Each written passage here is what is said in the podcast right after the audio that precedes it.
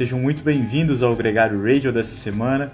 Uma semana muito especial, pela minha cara de cansado já dá para ver que foi um dia, um fim de semana muito exigente. Imagina para quem pedalou a Paris-Roubaix nesse fim de semana, tanto as mulheres no sábado quanto o masculino no domingo. A gente vai falar, claro, aqui muito da vitória da britânica Lizzie Dynan, também da vitória do italiano Sonny Colbrelli, mas tem muito mais coisa para falar. Tem o momento do ciclismo feminino, tem um recorde da hora feminino que foi batido por uma britânica também.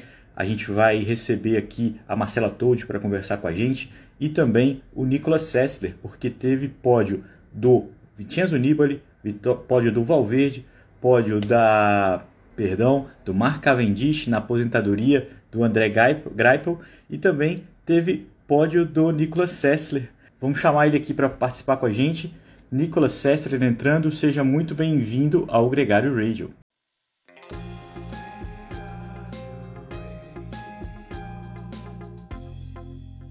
Fala, capitão. Fala, Marcela. Bom dia. Tudo bem? Como vamos? Já baixou a adrenalina pós final de semana intenso do Rubé e tudo mais? Teve muita coisa, muita prova, muito, muitas conquistas. Foi incrível. E vocês dois correram, né? Tem, tem, tem pódio aí ou não tem? Teve, não teve foto, mas teve pódio. você também, né, Nicolas? Como é que foi aí o fim de semana? Como é que você tá? Também, final de semana de, de mountain bike. Tô agora aqui todo quebrado, usual, né? três dias de corrida de mountain bike passam. chega a conta. Mas foi bom. Eu ganhei a última etapa e fiz segundo no geral. Então, tá bom para abrir as férias, contente. Muito bem, cara. E, Marcela, um prazer ter você aqui com a gente também. É, você que está no programa da semana no Gregário Cycling, falando sobre o Rubé. Mas eu acho que o mais importante, Marcelo, eu acho que essa é uma questão irretocável, que a Paris-Roubaix feminina foi um marco no ciclismo. Né? O que se falou do ciclismo feminino essa semana e a expectativa para a prova, eu não sei se foi na minha bolha, mas a sensação é de que bombou, bombou e, e foi muito legal, né? Foi engraçado como na semana, né? Durante a semana foi, né? Foi acumulando, né? Essa energia, um monte de gente, né? Já começando a acompanhar. E durante a prova eu recebi muita mensagem de muita gente assistindo e super emocionada. Então, ah, foi demais. Foi muito legal. Realmente foi um marco muito importante.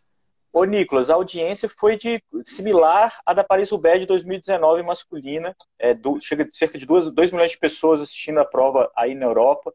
Essa sensação você viveu aí também de que estava todo mundo curtindo o ciclismo feminino nesse final de semana?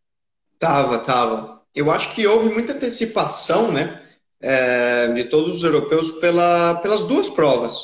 Primeiro, pela expectativa do clima, é, da chuva, né, que criaria uma prova épica, algo único desde 2004 ou três, se não me falha a memória, que não tínhamos uma, uma Paris roubaix com chuva e outra, né? É uma prova que muito emblemática para todo mundo que tem paixão pelo, pelo ciclismo. E depois o hiato de que eram mais de 90, 900 dias, né? Um ano e meio, quase dois, de que a gente não tinha prova, porque foi das pou, pouquíssimas provas que do calendário World Tour que não foi realizada ano passado, ano, mesmo naquele calendário reagendado pós-Covid, e, e, depois foi uma das novamente cancelada no início desse ano e postergada agora para outubro. E somou-se a isso o, a primeira vez que eles realizaram a versão para as mulheres. Então, eu acho que no fundo sem querer, os organizadores de ISO acertou uma bola dentro muito grande, né? Porque gerou um, um drama e uma narrativa para o final de temporada muito legal. É. E as condições somaram-se para tanto para a prova masculina como para a feminina, duas provas que vão ficar marcadas na história, né? Era unânime, né? Bom, meu, sábado à tarde, domingo à tarde, a gente vai assistir Paris-Roubaix, pipoca, cerveja na mão, ou o que foi, e vamos que vamos. E, a, e, é engraçado, né? Porque acho que essa expectativa contamina. É, essa semana a gente teve algumas notícias, no final de semana, por exemplo, que a Lombardia, que é uma das monumentos que, que vai fechar o calendário semana que vem, né? Das principais provas, já estuda uma prova feminina no ano que vem. A gente teve o anúncio da volta da Romandia feminina para o ano que vem, o anúncio da transmissão do Challenge do Moventu é, feminino no ano que vem. Então, uma série de coisas que é, tornam ainda mais positivas essa, essa questão da exposição e da, da graça né, do, do ciclismo feminino para quem gosta. E eu acho que não é uma questão de um programa feminino para mulheres, é um, um, esporte que todo mundo admira. E, e foi isso que é, eu, Nicolas e todo mundo ficou impressionado com a Liz Dynan, por exemplo, que atacou muito antes do início da transmissão, que é um problema, para vencer é, de uma forma épica. É, lembrando que ela já tinha vitórias na Liège, vitórias na Volta de Flandres, na Estrada Bianchi, no Mundial. É um nome digníssimo para essa primeira, para o primeiro álbum de ouro da Paris-Roubaix feminina, né, Marcela? Pois é, ela engraçado que a Alice mesmo fala na entrevista depois, né, que na verdade a estratégia era ela era a primeira gregária a puxar o pelotão. Então, a, o trabalho dela não era de atacar, só que ela entrou no primeiro, na primeira sessão de pavê, e a hora que ela olhou para trás e viu o gap, ela falou: Bom, vou puxar mais um pouco, vou esperar chegar para ver o que acontece. E aconteceu um caos atrás, e daí ela só né, seguiu o barco. Só que ela é uma atleta muito forte, né? Ela normalmente anda melhor nas provas com subida, só que ela é muito consistente, né? Então, incrível, maravilhoso um parênteses aí nesse ponto, né? Para quem é mais stats nerd aí e quiser dar uma olhada, os números depois da prova, que a própria o Twitter, Twitter da Trek repostou do que ela fez, foi quase 39 km por hora de média, 230 e muitos watts médios, uma normalizada 270, quase 280 watts. 280? E, então, é, isso. Eu, e eu não sei o quanto a Liz deve pesar, mas deve pesar 50, 50 e poucos, poucos quilos. É, pouquíssimo. É, então, faça as contas e pensa aí no teu pedal de, de final de semana se você seria capaz disso, sem contar a habilidade técnica que ela demonstrou para é. se manter em cima da bike. Isso quer dizer que, claro, não minimiza tudo que as outras meninas que também colocaram, fizeram um show, né? E, então você tem Mariane Voss, a Annemiek van Vleuten, que caiu, infelizmente, e sofreu uma lesão, vai ficar de fora agora. Vamos ficar Acabou de molho por alguns. Né? Acabou a temporada por alguns meses, mas todas hoje ela, mostram o nível ela... do ciclismo feminino hoje, né? Como subiu. Hoje a Van Vleuten postou um vídeo dela já andando. A previsão era ficar, tipo, três semanas. Ninguém tá surpreso, né? Ela é um uhum. monstro, mas, de fato, das notas é a mais negativa dessa, dessa Paris-Roubaix feminina, porque ela caiu, quebrou o, o, osso do pubis em duas partes, né?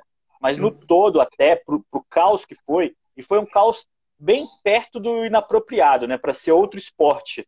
É, é, deu graça, mas foi muito por muito pouco a gente não viu ali a, a vaca indo né? pro breja. É, porque de fato, se chovesse mais, ou se tivesse chovido mais intensamente durante a prova, não teria nem graça, eu acho.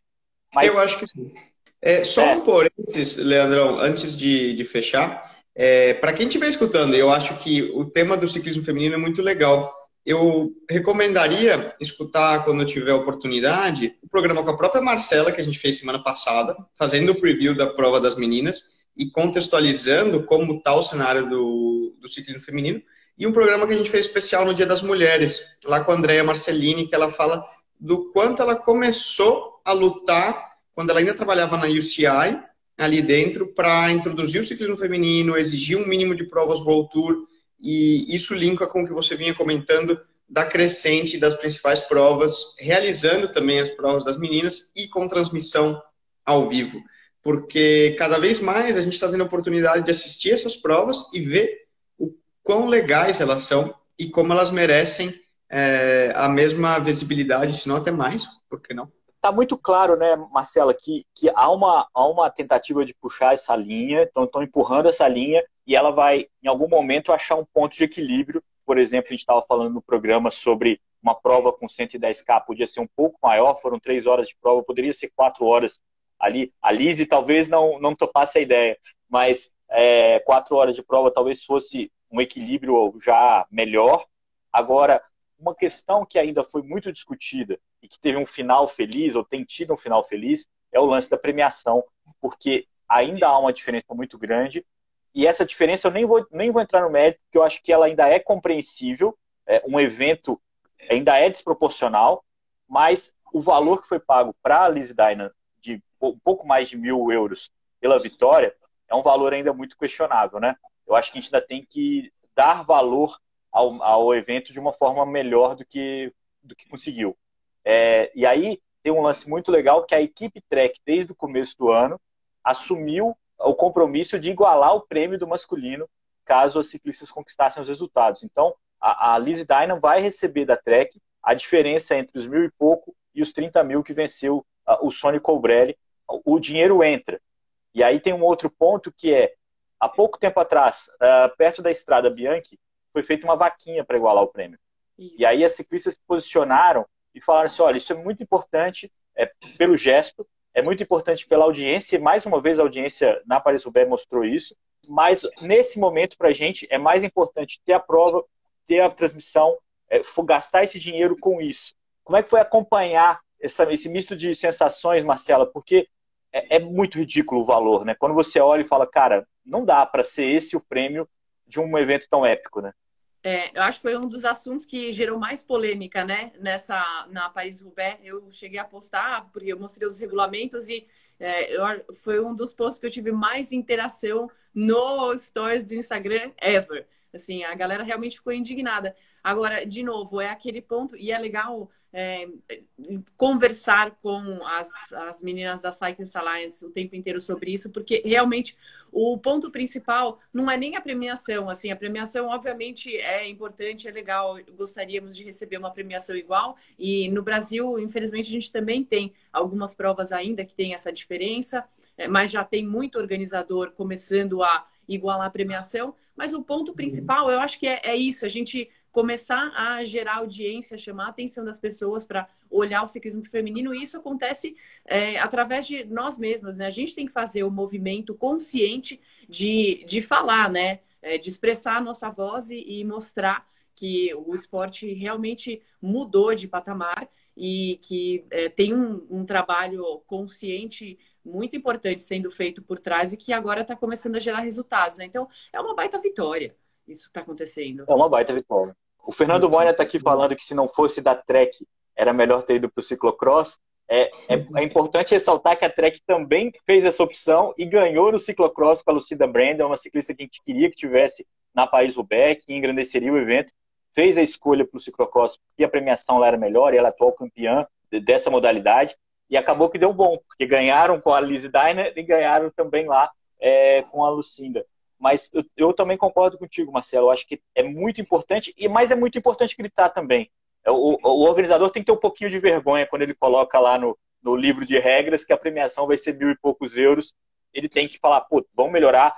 Eu repito, não acho que tem que ser igual, é, ainda não é acho que as entidades, a UCI, a CBC, quando organizam os eventos, é, eles precisam igualar. Ser campeão mundial é igual. A responsabilidade é, quando você faz um evento. Deles. É, e quando você faz um evento que tem que ter um retorno financeiro e que tem que ter uma composição, você é, tem que entender que o, o feminino ainda é, na Paris-Roubaix, um evento que, para a organização, ainda é um pouco mais é, fruto de um esforço do que uma, uma venda que dá lucro para eles. Sim. É, ainda, ainda é um pouco aceitável. A tendência é ter um pouco de vergonha, igualando e pagando preços mais justos, né? Porque é, é, é de fato, e é menos, inclusive, é, na Paris Roubaix do que pagou na OnLoop. É, então, não, não justifica o valor em si, absoluto. É, comparado é pior ainda. Mas, Nicolas. É, fazendo um, um, ponto de vista desde o do pelotão profissional, e eu acho que é por isso que o organizador, no caso aí a Soul, coloca, é... o público de fora está sempre buscando temáticas para gerar polêmica e etc. Mas para um ciclista profissional, para um ciclista de World Tour, que é o caso de todas as meninas que estão na Trek e, e praticamente todos que estão competindo na Paris-Roubaix, com todo o respeito, ninguém está nem aí para o prêmio.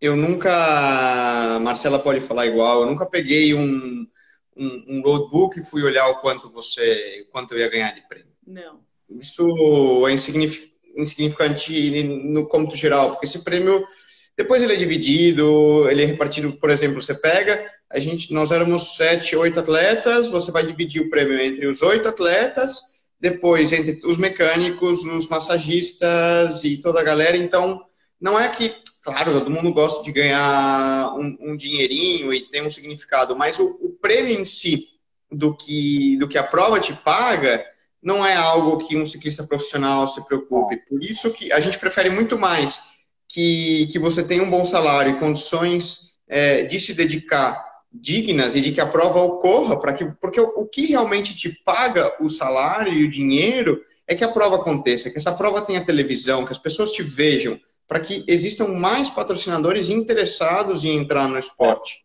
E isso é o que realmente importa. Se paga 1.500, 2.000, 3.000, 30 mil, ah, tá bom, mas isso não é o que te garante, te sustenta o, o pão de cada dia. O que te é. sustenta é que a prova aconteça. A Lizzie Dynan vai tirar muito mais que 30 mil euros pelo simples fato da prova ter ocorrido. Pouco importa o quanto ela foi premiada. Então, isso também é um, desde um ponto de vista do, do ciclista profissional, né? A gente não, não tem uma é. preocupação pela, pela premiação em si.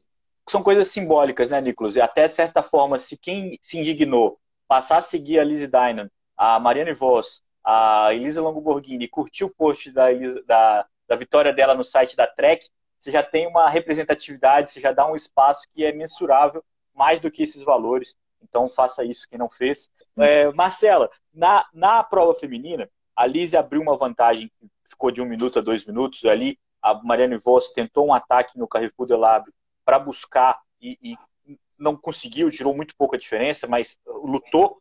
No, no masculino foi quase igual. Ah, é? É, teve um momento da vitória da Lizzie Dyna que você falou assim: não, só se ela furar ou se ela cair. É, e aí, isso aconteceu na prova masculina. O Gianni Moscon liderava a prova, tinha uma vantagem de mais de um minuto, e aí a gente começou aquela brincadeira. Não, agora ele vai manter, agora será que dá, será que não dá? Era dinâmica diferente, é claro, estou aqui fazendo uma brincadeira, mas o cara não só furou, Nicolas, quanto caiu, trocou de bicicleta ali depois do furo, é, ficou, a, ali você vai falar melhor do que eu, mas ficou, já, já ali, a, a mente dele foi embora e a prova reabriu, né, cara? Isso foi talvez a grande é, a grande maldade dessa edição da Paris Roubaix. Bom, eu diria que se Uruca, Uruca funciona, né, para os supersticiosos, porque o que eu acho que tinha de gente urucando o Moscon e jogando praga para que é tem que furar, tem que cair e desejando mal pro cara é enorme. Diria que o Twitter inteiro e uma galera explicando para quem não conhece a história o, o, porquê disso, né? O Gianni Moscon é um ciclista muito, é um italiano muito polêmico. É, já foi acusado de racismo, agressão no pelotão, é, faz, tem atitudes realmente estúpidas. É, já foi até punido por racismo e isso vem de anos e anos e anos. É, você começa a puxar a capivara dele, ele tem várias é, antecedentes criminais. E quando o cara estava liderando ali, né? Se por um lado é, sensacional, um ciclista muito bom, mas eu acho que a sensação era unânime de todos que assistiam a prova de Uruca. Putz, vai Vanderpool, vai alguém, mas tem que, que é. aconteça algo que esse cara não ganhe, né? ele até vai sair da, da Ineos ano que vem e vai para Astana. A parte de qualquer coisa, né? Ele estava fazendo uma prova sensacional e claramente mostra como é o state of mind, né? Você via que ele estava rodando muito bem, super forte. O pessoal atrás não conseguia recortar a diferença, né? A se aproximar enquanto ele estava naquele bubble. A partir do momento que ele furou pela primeira vez, e teve que trocar de bicicleta, você vê claramente que ele saiu daquela zona é, que ele que ele estava, começou a cometer erros, houve até alguma certa polêmica, né? Eu estava assistindo aqui através da, da Eurosport inglesa e o Adam Blight, que é um ex-ciclista profissional que estava na moto, ah, no momento ele, ele chegou a cogitar a possibilidade de que ao trocar de bicicleta a pressão dos pneus estivesse diferente e isso fez com que ele caísse, etc. Mas a realidade é uma só. O próprio Moscon comentou depois. Uma vez quando você está cansado e no limite, você comete erros que não cometeria se você tivesse tranquilo e descansado. E foi um pouco o que aconteceu, né? Uma vez que ele já estava para lá de Bagdá, super empenado, saiu daquele modo, começou a sofrer e se preocupar, estressar, você vê claramente que ele, ele se, se iluminou da, da competição. Né? E sentiu o carinho da torcida, né, Nicolas? Agora, a gente tinha ali um arranjo perseguidor que foi ao longo do da cada tramo de pavê foi sendo selecionado e, e, formou um grupo com o mais ativo deles, que era o Der Poel, que foi quem mais tentou buscar o Moscon e quem fez mais força para isso. Uh, um jovem belga, o Vermes, que estava na fuga com o Moscon, sobrou e, e, encaixou nesse grupo. E o vencedor da prova, o Sonny Cobrelli, que estava enormemente forte ao ponto de ninguém conseguir deixar ele para trás, mas que também não botou nenhuma, nem um pouquinho a cara no vento, Nicolas. É do jogo, mas dá uma dá angústia danada de ver um cara que é, joga um jogo desse, né? Você acha que era porque o Moscon era italiano, essa desculpa dele, ele estava dando essa desculpa? Porque com certeza o Vanderpool ficou bravíssimo.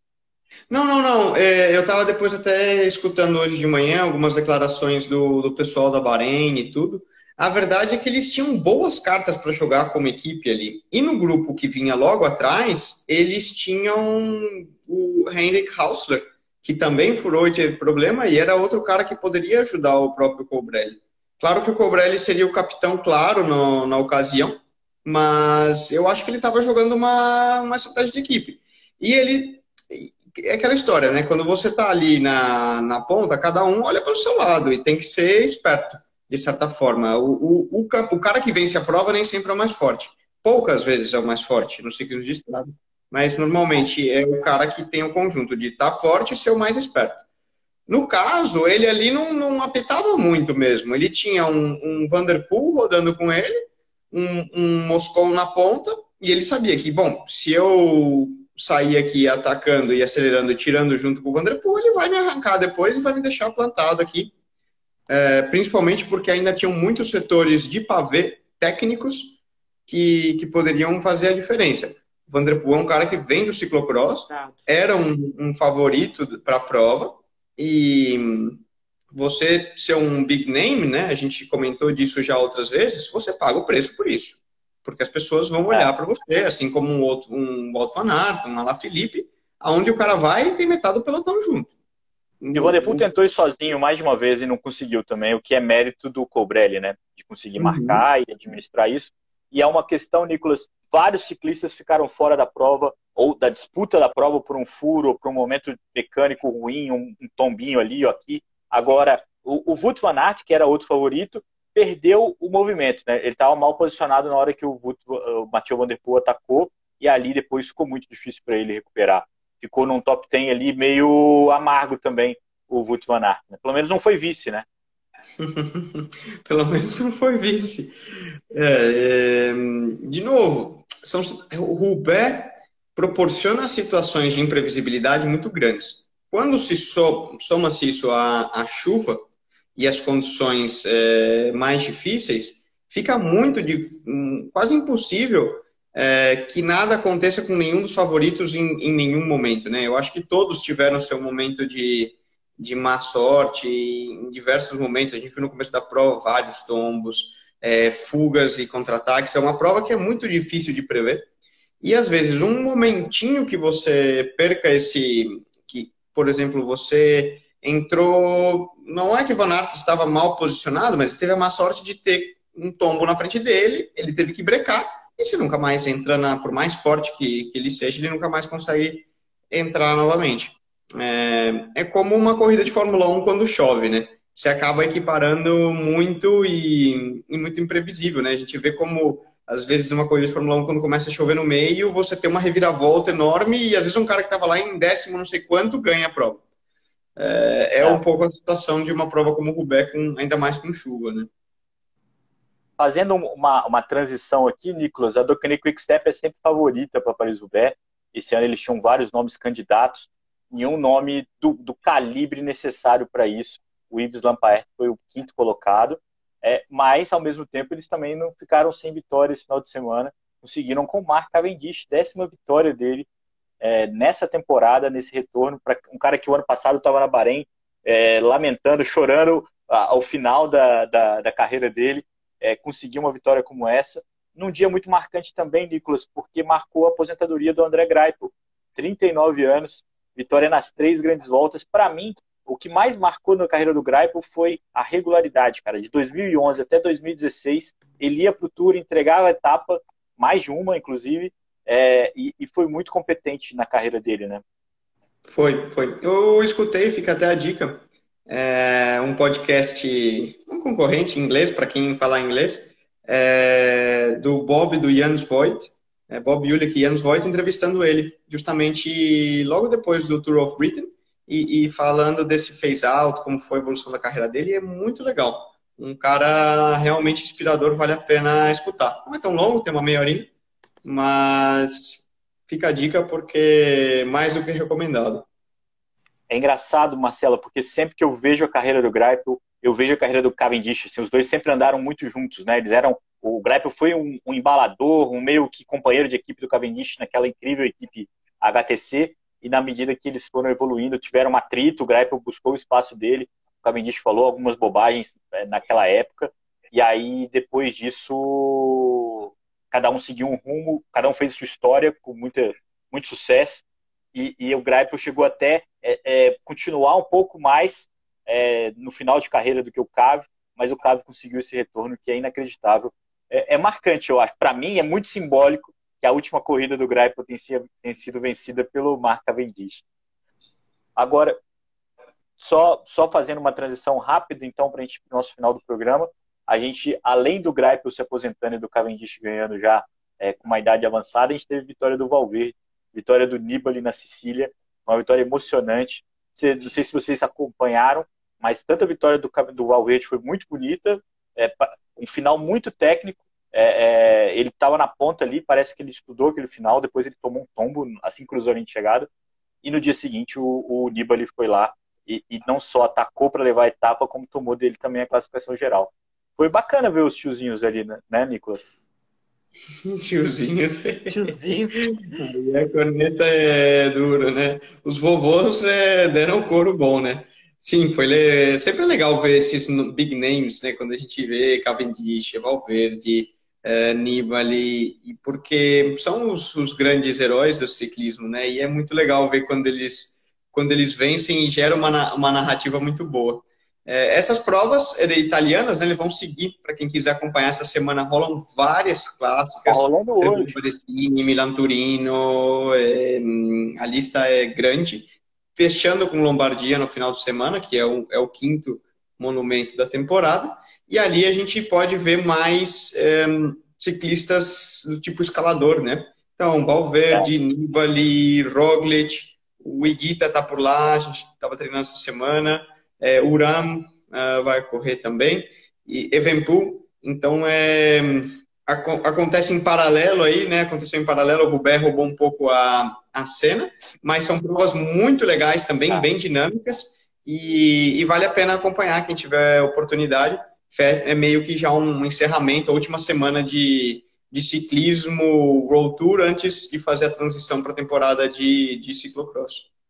Hoje está rolando a Copa Bernock, inclusive, e o Moina está aqui avisando que o Renko está trabalhando para mais nada. Acredite quem quiser. É, vamos ver como é que termina essa prova. Tem uma fuga boa aí, não só com esses dois ciclistas da Dokenic. É, Marcela, a, a, temporada feminina também ainda não acabou. Né? A gente tem aí algumas outras provas para esse final de ano e tal. E essa questão das ciclistas que a gente falou no programa, muitas delas já é, encerrando temporada, algumas delas encerrando a carreira, como foi o caso da Van der Breggen. Teve esse final abrupto da Van Vluten. O que a gente espera ainda para esse finalzinho de temporada no feminino? Então, é, a gente está vendo, engraçado, a gente está vendo um encerramento mesmo de, de carreira muito legal de várias atletas importantes. A gente viu o vídeo, né, lindo da Jolien Dor lá na Bélgica depois do Mundial. Legal. Aquele né, aquela multidão aplaudindo ela, foi incrível. É, e temos também na SD Works está acontecendo uma transição, né? A Ana Van der Breggen e a Chantal Black, que também vai assumir a diretoria da equipe junto com ela. E elas vão. Ah, o, o objetivo delas agora é né, é, é, coordenar a próxima geração. Elas querem desenvolver, continuar desenvolvendo né, as próximas gerações na Holanda, né? Então elas vão usar a equipe, a SD Works, para fazer isso. É, o que é incrível.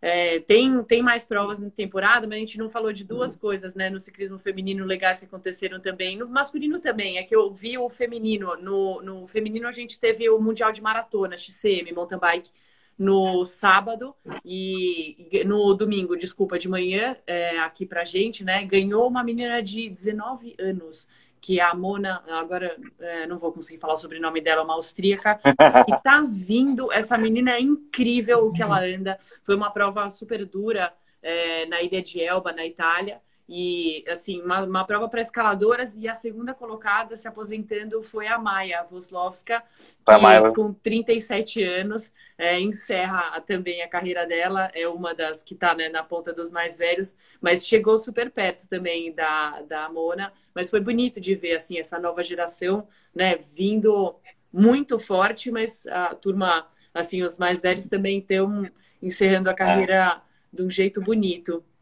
E a Joss Lauder, eu, a gente não falou que bateu o recorde da hora.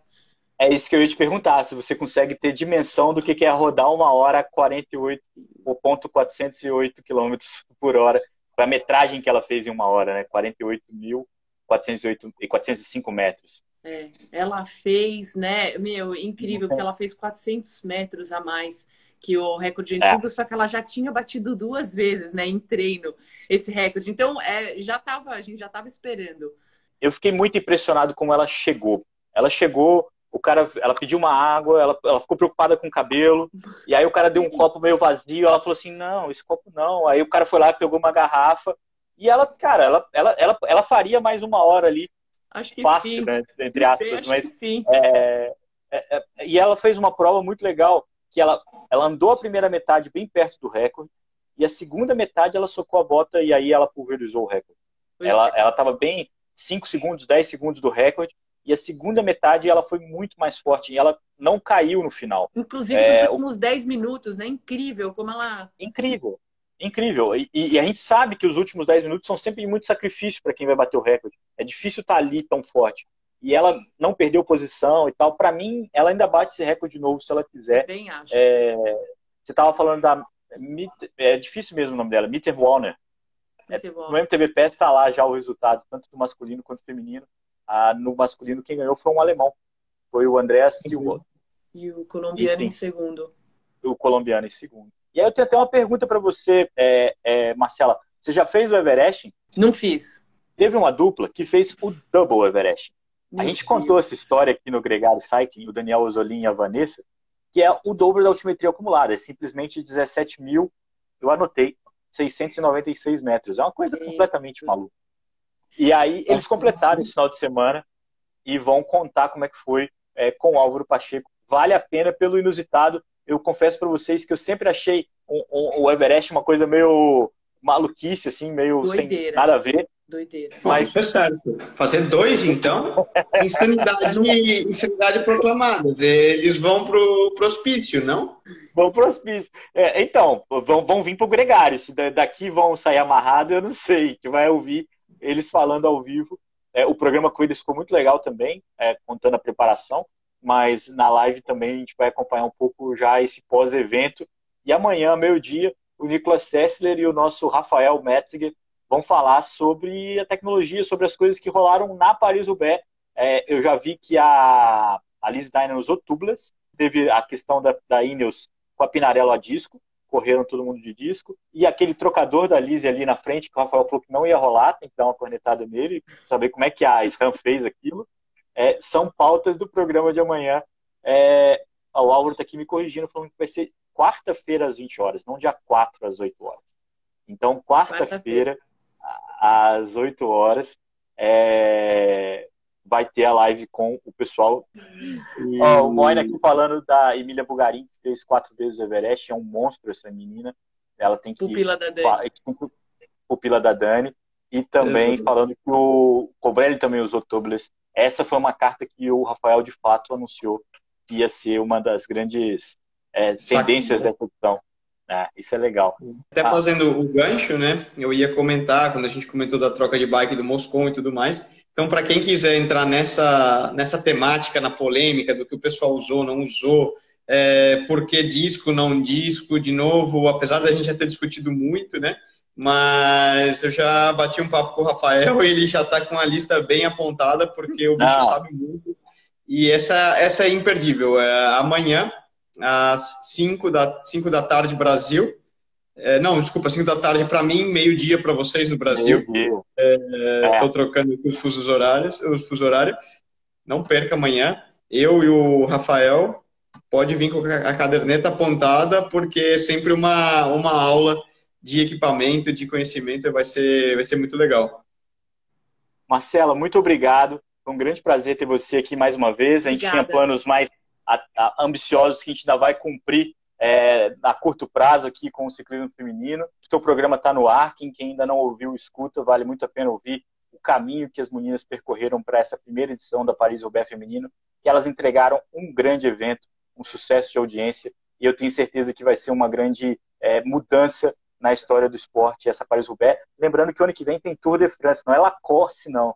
É Tour de Tour France, de France feminino. feminino. Vai ser um Aue, e quem tiver preparado, pega esse bonde que esse bonde está passando, né, Marcela? Oh, essa vai ser incrível também, outra histórica.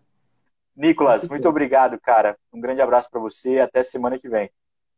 Boa semana para todos e obrigado aí todo mundo que escutou e vai estar tá sempre conosco. É, tiverem perguntas para amanhã também, alguma curiosidade de equipamento, o que vocês quiserem saber, não deixem de, de escrever. Pode escrever para o perfil do Gregário, pode escrever para mim pessoalmente. Também ciclismo feminino, manda para Marcela que ela é uma craque, tenho certeza que vai ficar super feliz de, de tirar sua dúvida, porque a gente sempre quer estar tá aberto a escutar e quer justamente que gerar esse conteúdo pensando em vocês que nos escutam. Então, sempre, sempre abertos.